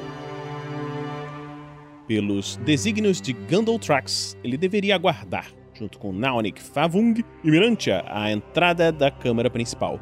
Sua função seria, juntamente com seus colegas demônios, atrasar o grupo, enquanto o dragão Warlock, seu mestre, atacaria. Conforme esperava, podia ver pela bola de cristal o avanço deles. Logo na entrada da masmorra, despacharam sem muitas dificuldades um pequeno contingente de zumbis animados pela magia Trevas de Gandaltrax, o dragão Warlock. Mirantia estava falando como usaria o elfo do grupo em suas perversões de súcubo. As descrições, por demais indecorosas, fariam até mesmo um demônio como ele se incomodar. Ela, no entanto, parecia ansiar por esse encontro, quando o pobre elfo, alvo de suas atenções, acabaria por receber dores e prazeres em intensidade elevada. Naunik, seu colega Imp, estava pensando em desossar o anão, que na frente do grupo acabara de destroçar dois esqueletos com o um único golpe de seu vigoroso machado. Ele parecia falar algo, mas os sons não lhe chegavam aos ouvidos. A bola de cristal de Gandaltrax era de segunda mão e não conduzia os sons. O golpe fora vigoroso, levantando o esqueleto para frente que se espatifara no teto e descendo numa continuação que dividiu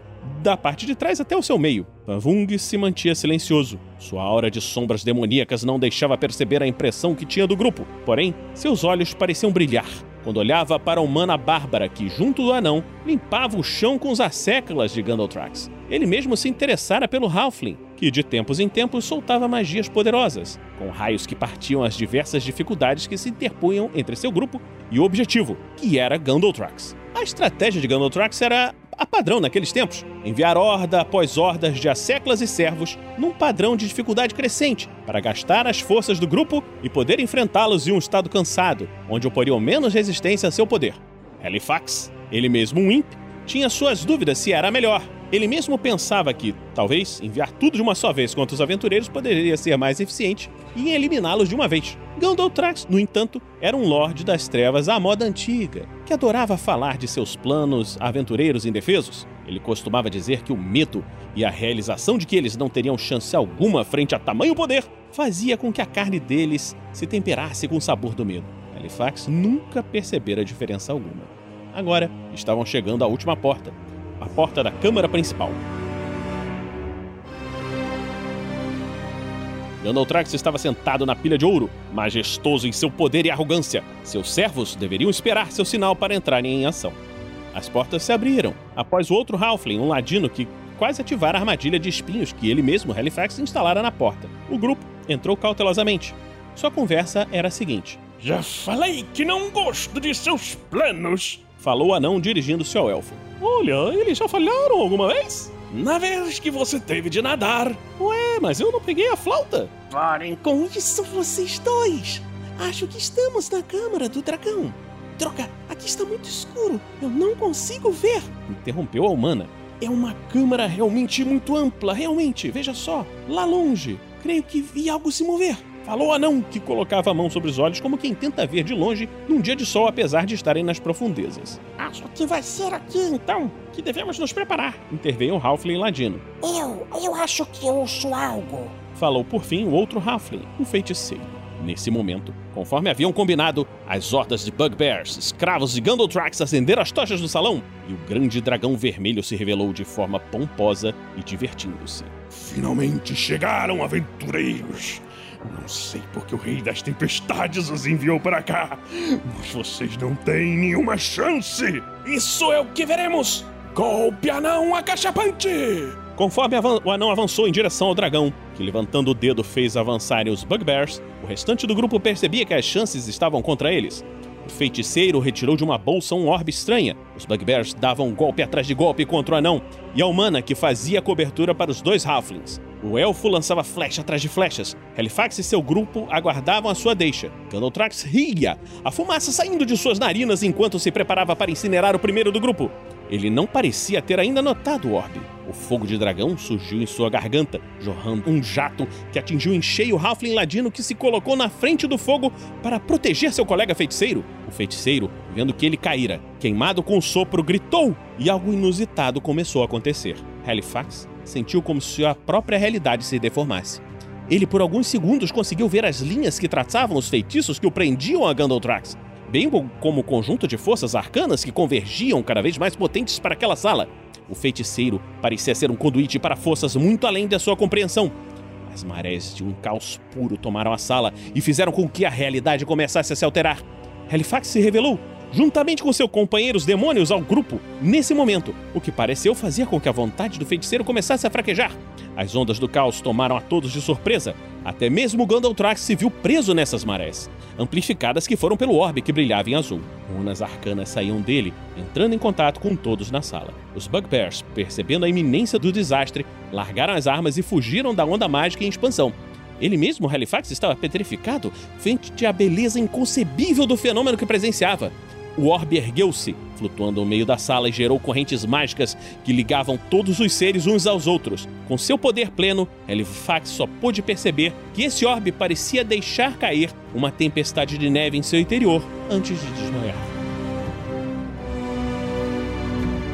Quando acordou, ele se sentiu muito estranho. Olhando para suas mãos, pôde perceber que elas não eram mais as mãos de um ímpio infernal, mas as mãos do feiticeiro Halfling. Ele, quando acordou, estava sozinho em um campo frio ali próximo. Uma parede de gelo parecia mostrar, como num espelho, o seu reflexo.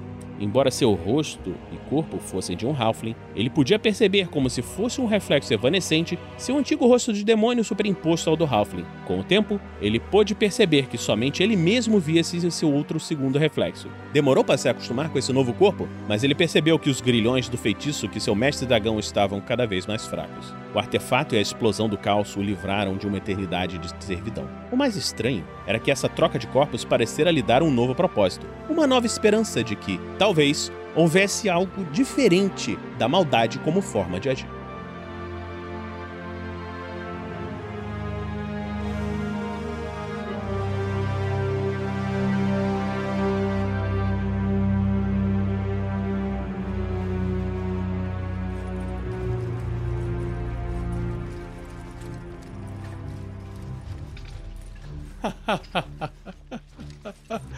Olha só, por mim, ou seja, você fez toda aquela história e justificou que ele tá, tipo, você tá numa é nova vida começando do zero num novo corpo, né? O que justifica ser um feiticeiro. Uhum.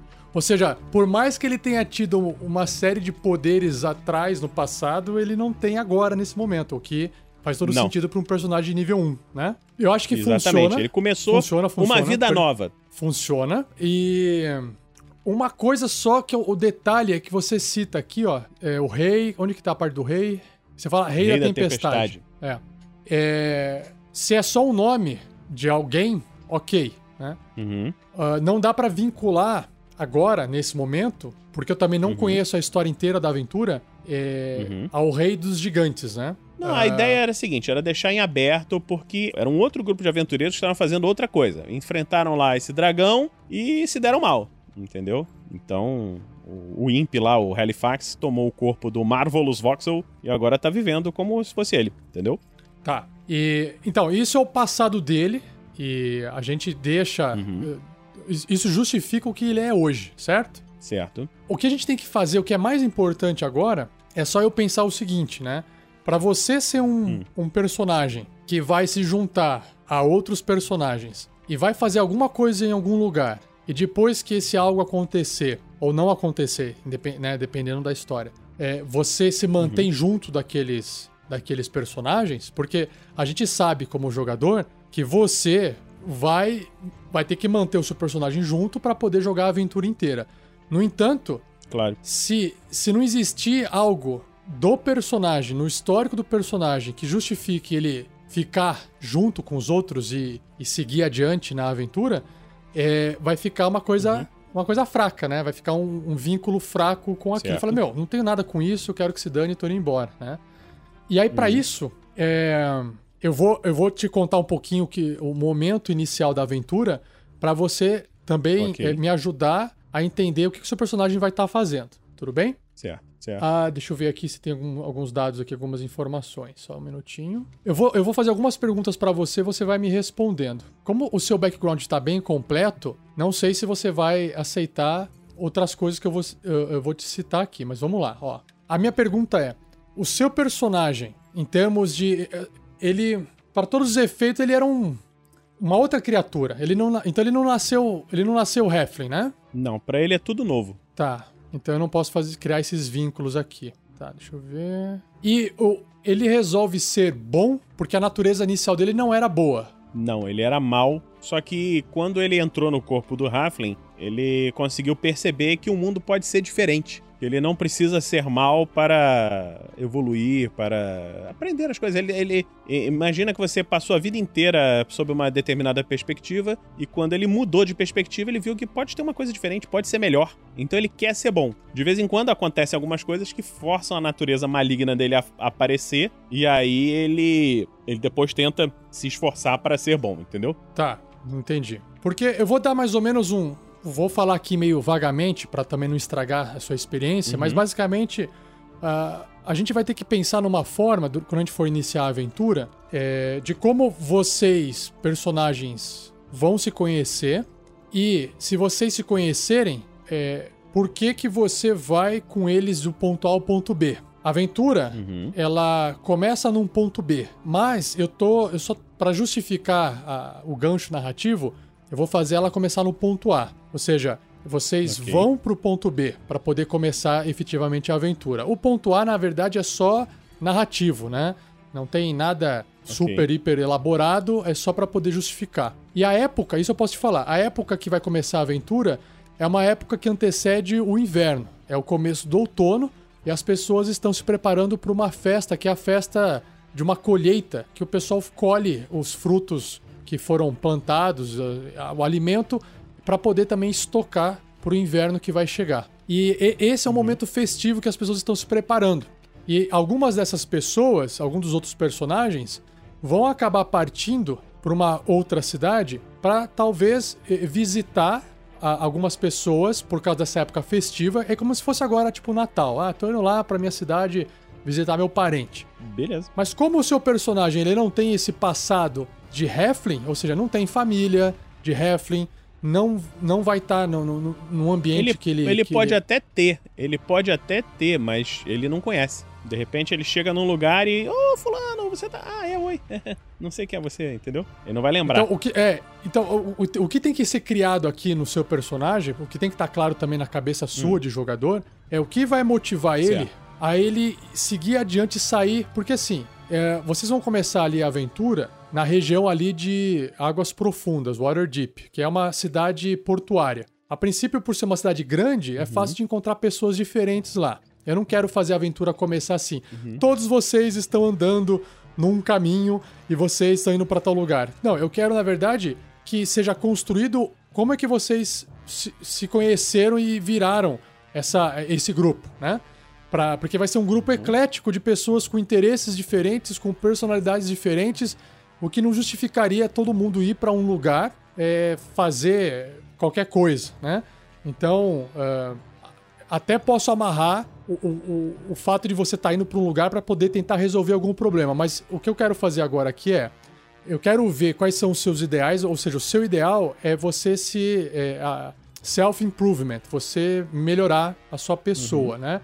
Então você quer, talvez, aprender mais, entender mais imagina, o que está acontecendo. É, imagina uma criança que está começando a aprender sobre o mundo, entendeu? É tudo novo, é tudo novidade. Então, o que vier tá bom, entendeu? Tá. Fala, pô, encontrei aqui, então fiquei amigo do fulano, do fulano e do fulano. Vamos pra cidade? Vamos! Top tudo. Tá. E aí você tem aquela ligação que você tá buscando ah, durante toda a sua vida a resposta para uma certa pergunta. Você tem essa pergunta ou você quer alterar essa Sim. ligação? Não, a pergunta é: qual é a, a natureza intrínseca da bondade e da maldade? Entendeu?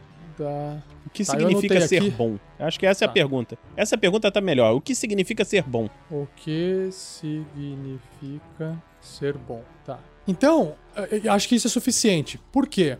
Eu acho que vai é, a, a curiosidade do seu personagem de acompanhar alguém ou um grupo de pessoas é porque você acredita que para onde essas pessoas estão indo, você possa obter parte dessa resposta, entendeu? Sim. Por exemplo, por ser um momento de festa, eu estou imaginando que um dos personagens, ou pelo menos mais de um, queira partir do ponto A para o ponto B para ou para visitar alguém, ou para poder falar uma coisa boa para aquela pessoa, ou para poder ajudar em alguma coisa. E isso também justifica você estar ali naquele local, observando aquelas pessoas se prepararem para esse evento. Do tipo, é, por que, que, as pessoas são generosas, por que, que elas estão é, cantando, sorrindo, enfim. Uh, isso te atrai, e aí o ato de você querer partir para esse local é você analisar de perto é, alguma coisa acontecer do zero, digamos, né? É, para você entender o que, que significa ser bom, né? Se alguém de repente te pedir ajuda, uhum. você fala, peraí, é, ajudar alguém é ser bom, então eu vou ajudar para ver o que, que significa ser bom. Então, eu acho que só por isso, isso. É, justifica, já amarra você dentro da aventura. E essa era a minha dificuldade, entendeu? Tá beleza. E só para fechar aqui a falha, a maioria das pessoas gritam e fogem quando elas veem um demônio. E você para é, para tomar notas. No caso, a sua falha é, como personagem é, é a questão de você perder o controle e, e cometer, e às vezes cometer alguns atos malignos. Seria isso a falha? Como é que você descreve Exatamente. melhor? Exatamente. O, o personagem, ele está tentando ser bom o tempo todo. Mas em determinadas situações ele pode tomar atitudes, por, até por ele não saber exatamente direito como é que é ser bom, ele pode tomar algumas atitudes malignas, entendeu? E, e isso deixa estranho as pessoas achando que ele pode ser falso, que está se fingindo, sei lá, alguma coisa assim, entendeu? É uma coisa meio sobrenatural mesmo, entendeu? A, a, a alma de demônio dele se sobressai e ele tenta e faz alguma coisa maligna é, sem perceber, entendeu? E aí quando percebe, ele viu que fez merda, tenta consertar, entendeu? Ah, ou seja, sem perceber porque ele não tem consciência daquilo lá. É, ele tá tentando ser bom. É, é a, a, ele tá influenciado pela natureza bondosa dos Halflings, entendeu? E tá tentando se alinhar nessa natureza, entendeu? Entendi. Tá. Ele, é, é, ele basicamente é uma pessoa com dupla personalidade. Mais ou menos isso, a ideia. E ele tá tentando fazer com que a outra personalidade dele vá embora, assim, ou seja. É, isso. É, subjugada e tal. Isso, isso. Bipolar. o Edeberto falou que é mago bipolar. Não, é feiticeiro. Feiticeiro de dupla personalidade. Uhum. e nós temos algumas opções que se você achar que é interessante, quer ver, ó? Existem algumas facções espalhadas aqui no norte da aventura, né? E nós temos as facções uh, Harpers, que são os arpistas, a Aliança dos Lords, uhum. o Enclave da Esmeralda, a Ordem da Manopla e os Zentarim. Essas uhum. uma, duas, três, quatro, cinco facções, o seu personagem também pode ter algum vínculo se você achar que faz sentido para ele. Eu me lembro da Aliança dos Lost por causa da mina perdida, então eu acho que tem um pouco a ver com isso. Que é fazer o bem, não sei o que e tal. É, assim, a, a mina perdida usava essas facções também. E ela tinha uma descrição genérica, e essa aqui eu tenho uma descrição do momento atual da aventura, entendeu? Uhum. É, eu vou ler para você uma a uma, uhum. e aí eu vou aqui mostrar para você, e aí você pode acompanhar enquanto eu vou lendo aqui a versão em português, beleza? Ok. Eu vou ler primeiro então essa que são os arpistas. Os arpistas são feiticeiros espiões que secretamente se opõem ao abuso de poder, mágico ou não. Trabalhando sozinhos ou em pequenas células, eles reúnem informações por toda a Fyron, separando a dinâmica política dentro de cada região e ajudando os necessitados, os pobres e oprimidos, agindo abertamente somente como um último recurso. Os arpistas foram determinantes na derrota de Tiamat e, dando um fim à tirania dos dragões. E com o aumento de relatos dos ataques dos gigantes, eles veem gigantes com uma nova ameaça à paz na região norte. Os arpistas é. não sabem por que os gigantes estão se tornando tão ativos todos de uma vez, ou quais são seus objetivos finais. No entanto, ainda há grandes povos ou cidades que estiveram sob ataque, embora os arpistas esperem que, que a situação se altere. Os arpistas estão ansiosos para recrutar aventureiros para ajudá-los a combater a ameaça dos gigantes. Agora pode falar. Então, eu acho que tem a ver esse lance de ser contra os dragões e tal. Eu acho que ele se juntaria a eles, porque o mestre original dele era um dragão mau, né? E eu acho que faria sentido ele se juntar a eles. Aí eu quero saber, ele, nesse momento, ele então já faria parte dos arpistas, ele já é considerado um arpista porque ele já tá vinculado a essa facção. É, não sei se eles aceitariam, né? Se veriam alguma coisa maligna nele e tal, mas. Para todos os efeitos, não tem como ver, tá? É, uhum. o, pro, o problema é se ele se ele toma uma atitude maligna. Porque assim, essa questão da tendência maligna ou não é só uma questão na ficha. As pessoas são julgadas uhum. pelas coisas que elas fazem. E, por exemplo, então se eu tô numa cidade e eu tive um surto lá e matei alguém inocente, automaticamente eu sou considerado maligno Para todos os efeitos, naquele uhum. momento eu sou maligno. Agora, se alguém sabe da minha condição, uh, desse problema, né? Que fica transitando entre ser bom e ser maligno, e eu passo a ser uma ameaça, digamos, né? É... Se isso fica evidente, qualquer pessoa em qualquer momento de uma facção vai acabar te, te tirando dela. Agora, se você fala assim, não, é, em nenhum momento desde então eu tive esse problema em ter agido de forma uhum. maligna. Só que você não definiu qual uhum. que é o uhum. gatilho disso. Você não definiu o que que faz você é, ter esse comportamento. Porque se isso for uma coisa frequente e que acontece é, totalmente de forma caótica, sem, sem nenhum critério, quais são as chances disso ter virado eu, eu tinha contra pensado você. Em, um gat... em alguns gatilhos. É, eu tinha pensado em alguns gatilhos. Um gatilho que eu tinha pensado era toda vez que ele tirasse uma falha crítica, entendeu? Tirar um lá no dado, e aí diminui a frequência por causa da sorte do Halfling, não sei o quê, e ele só conseguiria retornar a tendência boa quando tirasse um decisivo, entendeu? Ah, você quer colocar no, no, no sistema mesmo. Na, é, na sorte mesmo, entendeu? Uma coisa assim que agora eu vou, vou, vou ter que representar o personagem maligno. E aí quando ele tem um decisivo logo depois, ele. Ele. Peraí, não, peraí. E pode ser com qualquer coisa, assim. Ele tem uma falha, sei lá, num teste de negociação com um vendedor. Aí ele fica maligno naquela hora e faz alguma coisa, entendeu? Ou então teve um decisivo, sei lá, trocando ajeitando uma pintura. E aí, ah, mas que pintura bonita. Mas é verdade, eu tenho que ser bom. Entendeu? Uma coisa meio doido mesmo. É, uh, o que tem que é, deixar. É, o, que, o, que, a gente tem que tomar cuidado, na verdade, é. Uh, o, o que, que é ser maligno, né? A definição do que, que é ser maligno. Uhum. Eu posso, por exemplo, estar tá andando junto com você e. Uhum. E eu tomo uma atitude como, contra uma outra pessoa. Porque, por exemplo, uhum. um, né, quem é caótico e maligno, o caótico e maligno é a criatura mais sem controle em termos de. Apesar dela viver, por exemplo, orcs. Orcs são caóticos e malignos. Eles convivem juntos, eles vivem entre si. Mas eles se agridem a todo então, instante. Eles, eles, então eles matam os seguinte, outros. Oi? Ele, alter, ele alterna entre chaotic good e lawful evil. Inverte. É, porque aí você tem um, certo controle, né? Uh, não tô falando que uhum. o orc não tem o, o controle. A, a diferença é que a justificativa dele agir daquela forma é uma coisa puramente quase que instintiva. Ele uhum. maltrata porque, sei lá, porque ele gosta, não precisa ter nenhuma justificativa lógica para fazer o que ele tá fazendo. Então eles às vezes se matam sem querer, ou eles só respeitam o outro porque o outro é mais forte do que ele, e às vezes um faz merda, vai lá e morre, um, entendeu? É uma coisa, isso que é o caótico, né? Não tem controle.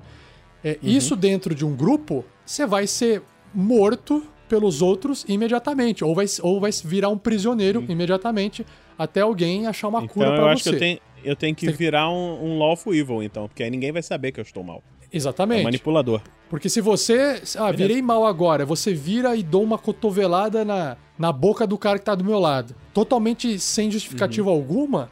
A, a, partir do momento uhum. que você apresentou a ameaça pro grupo, o grupo vai te anular. Entendeu? E, a, uhum. e, aí eles, tipo, por que, que você. Por que, que a gente tá te levando junto? Por que, que você tá indo junto? Você simplesmente é uma ameaça. Você tem que ser preso, julgado. Ah, mas eu tenho um problema. Então você vai ter que ser preso até o seu problema sa ser sanado. Então você tem que tomar muito cuidado com isso, uhum. né? É, as pessoas até podem ver assim, poxa, você agiu. É, agora, um, um, leal e maligno, por exemplo, o Dexter, lá do seriado. Você chegou a ver o Dexter? Ou conheceu o Dexter? Eu vi muito pouca coisa, mas eu, eu conheço. Então, ele é leal e maligno para todo uhum. mundo ele tá ok, ele tem um código e ele fala assim, ó, eu faço a maldade, né? Ele vai lá, faz a maldade, uhum. ele tem a, os eu motivos para ele fazer a maldade. Eu, Mas ninguém vê. é mais por aí mesmo.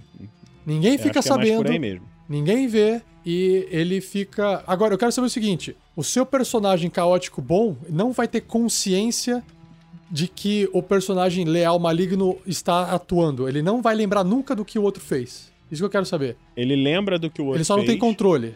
E ele não tem controle, ele sabe que ele tem que tentar resolver. Ele fez alguma coisa como mal e fala: Caraca, e agora? Como é que eu vou resolver isso? Entendeu? E vai tentar fazer alguma coisa para compensar, para resolver, tentar fazer alguma coisa para mudar aquela situação. É como ele, ele tivesse sendo controlado por outra criatura, ele tá assistindo tudo aquilo lá e ele não consegue evitar e ele.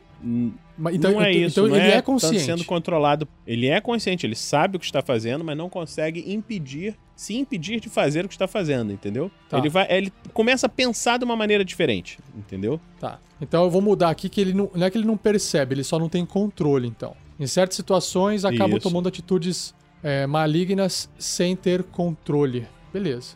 Eu, eu acho, Vinícius, que se colocar dentro de um sistema, eu acho que fica ruim. Eu acho que tem que ser só narrativo.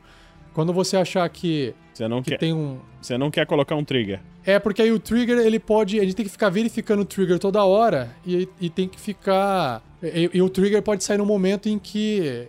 É, né, que não, que não pode, sei lá, o que não. Não sei. Porque hum. a não ser que o trigger seja quando você usa a maré do caos, sabe? Alguma coisa assim? Uhum. Pode ser. E até você recuperar a maré do caos, é, você continua naquele alinhamento. Ou seja, é... Não, eu acho que até usar de novo, aí inverte, entendeu? Cada vez que então, usa, inverte. Não, é... porque assim, para você usar de novo, você Quantas tem que recuperar. Quantas vezes ele pode usar? Quantas vezes quantas ele pode vezes, usar? Quantas vezes o mestre rolar na tabela da magia selvagem? Então, cada vez que rola na tabela da magia selvagem, inverte o alinhamento. Ou então, bota uma chance de inverter o alinhamento. Se você não quiser que inverta sempre, bota lá, sei lá, uma chance no D20 aí de acontecer, entendeu? Faz então, uma jogada contra Constituição, não. contra Sabedoria, sei lá, para ele não um save throw. Não sei como é que vocês fazem aí. No, no GURP seria um teste de vontade, entendeu? Para ver se vai cair ou não. Não, acho que não tem que ter teste de vontade. Eu acho que não tem que ficar tendo teste, porque você vai escolher usar. Se você escolher usar, no momento que você usou, você cedeu. E não fica fazendo teste. Senão vai ter muito uhum. teste, entendeu? É, teste narrativo. Eu não quero colocar teste na narrativa. Eu quero colocar. Uhum. O, o que acontece é dentro da decisão do, do jogador, que é você. E não ficar vinculando isso a um teste. Porque a gente já vai ter diversos testes, entendeu? Eu não, eu não tô afim de colocar um teste a mais só para uma questão narrativa do seu personagem. Então é assim: o que a gente pode fazer é você tem uma habilidade chamada Tides of Chaos, marés do caos. Uhum. Você, a hora que você faz a maré do caos, naquele instante, você deu o shift de alinhamento. Só que ninguém precisa okay. perceber, porque você, o, o, o leal e mal, ele consegue dominar, ele consegue se controlar. Claro que as pessoas vão perceber uma, uma mudança no seu comportamento. Você vai ficar mais frio, provavelmente, né? Você vai ficar uma pessoa uhum. diferente. Você pode culpar a magia, você pode culpar o que você quiser. E aí, enquanto eu, mestre, não pedir para rolar na tabela do caos, você continua dentro daquele alinhamento. A partir do momento que eu pedir para você rolar na tabela da magia selvagem, uma vez que resolver a tabela da magia selvagem, você volta ao alinhamento natural. Ou, se eu não pedir para você rolar nessa tabela de magia selvagem, a hora que você dormir e descansar, você acorda no dia seguinte hum, regularizado. E isso faz com que Beleza, eu também tá tenha o controle, Perfeito. entendeu? Uhum. Tá, porque... pra forçar o personagem a fazer os, a, a flaw dele, né? É porque a tendência é o seguinte, a tendência é, você, quando você usa Tide, o Tides of Chaos, você vai fazer lá um ataque com vantagem, por exemplo. O seu personagem vai estar tá na, à mercê do mestre. Por quê? Se eu não rolar na tabela da magia selvagem, se eu não fizer nenhuma rolagem lá, não vai acontecer nenhum efeito de magia selvagem. Não vai acontecer nada, né? Só que você uhum. não pode mais usar o seu poder de maré do caos. Agora, até você dormir, pelo menos. Até você descansar, pelo menos. Agora, eu, como um mestre que gosto também de ver o caos acontecer, eu provavelmente vou fazer você rolar uhum. na tabela magia do caos, na magia selvagem, desculpa. Por quê? Porque é, é, divertido de ver o que vai acontecer de resultado naquela tabela. Só que eu posso fazer isso acontecer quando eu quiser. E aí pode ser. Então acho que a gente isso pode, que é o legal. Ficar mais, pra ficar mais justo, então, eu acho que pode acontecer o seguinte: se você não jogar na tabela, eu sou forçado a mudar o alinhamento. Entendeu? Se você jogar, eu posso não, escolher. Não, é porque é muito poderoso, Vinícius. Porque cada vez que eu rolo na tabela, pode dar uma merda muito grande e você ainda pode usar o poder novamente. Não, aí você aí volta tá. a ficar. Você aí você volta a ficar tabela, maligno, entendeu? Não, mas olha só, a ideia é assim: se eu usei o poder das marés do caos, aí você não quis rolar na tabela. E aí então isso aí me forçou a mudar o alinhamento se você rolou na tabela. Aí eu posso escolher se eu quero mudar o alinhamento ou não, mas eu não preciso dizer, entendeu? E aí eu vou representar conforme isso. A, a única diferença é assim: se você não me forçar a, a rolar na tabela, eu sou forçado a mudar o alinhamento, entendeu? Então, mas eu não entendi em que momento você mudou pela primeira vez. Da primeira vez que eu não rolei na. que eu usei o poder do caos e não, não rolei na tabela. Então. O meu alinhamento você... normal é caótico bom. Entendeu? Então, meu, meu alinhamento lá, normal é caótico bom. Peraí, você usou a maré do caos para poder fazer uma rolagem com vantagem. Fiz isso. Pronto. Você okay. falou: não, não, não precisa. Não precisa fazer nada. Da, não rola na tabela, não. Aí eu, beleza. Então, a partir de agora, eu sou forçado. Isso te dá até mais poder. Estou, estou forçado a ficar né, Lawful Evil. Entendeu? A partir desse momento. Se você eu não rolar na tabela. Aí você Sim. escolheu rolar na tabela. Você. Não, então você rola aí na tabela do caos. Aí tem lá o efeito do caos, beleza, qualquer coisa. E aí eu escolho se eu vou representar um personagem como Lawful Evil ou Chaotic Good daí por diante. Entendeu? Não? Ah.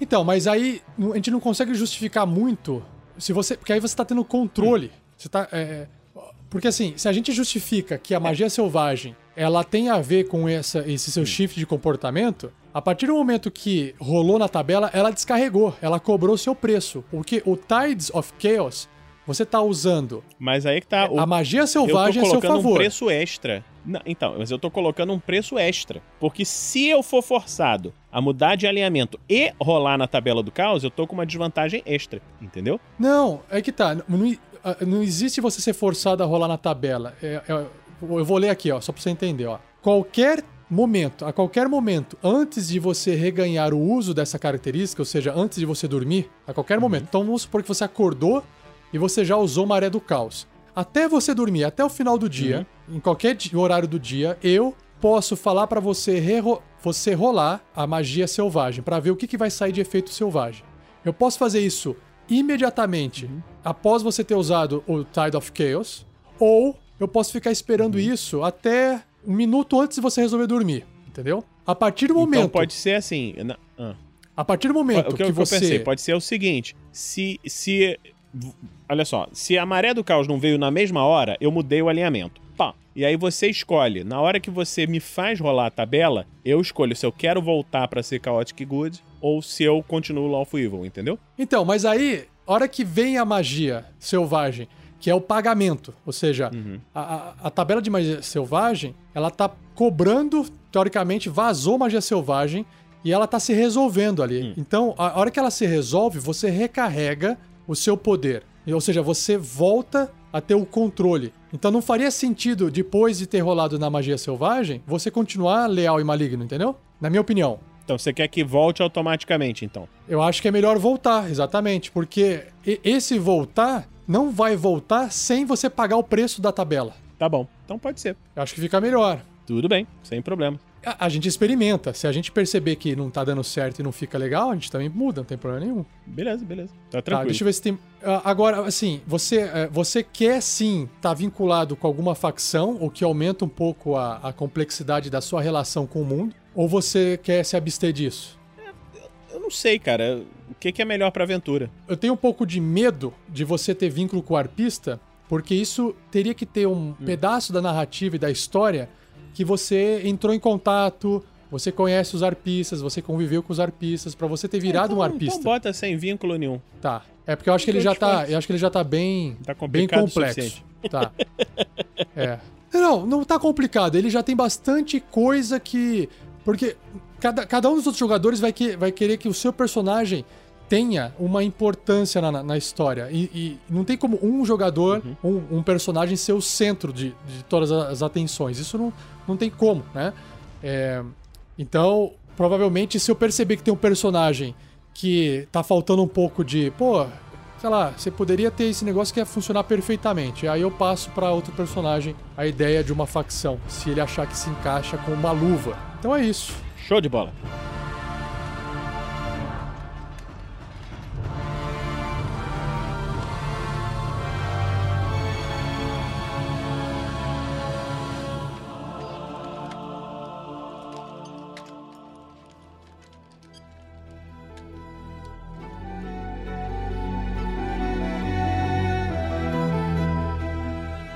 Se você então gostou desse episódio, não esqueça de compartilhar com seus jogadores, jogadoras, mestres, mestras. Se você quiser continuar alguma discussão desse cast, acesse o post desse episódio e deixe seus comentários lá. E claro que não se esqueça que a gente também está nas outras redes sociais, né? Como vocês observaram, tem gente escrevendo no YouTube, no Facebook, no Twitch TV. E a gente também tem Twitter e também nós temos o nosso Instagram. Se quiser, procura lá RPG Next que você acompanha a gente. Beleza? Então, galera, é isso aí. Vou encerrando por aqui. Um abraço para todos vocês e até o próximo episódio. Valeu, galera! Tchau!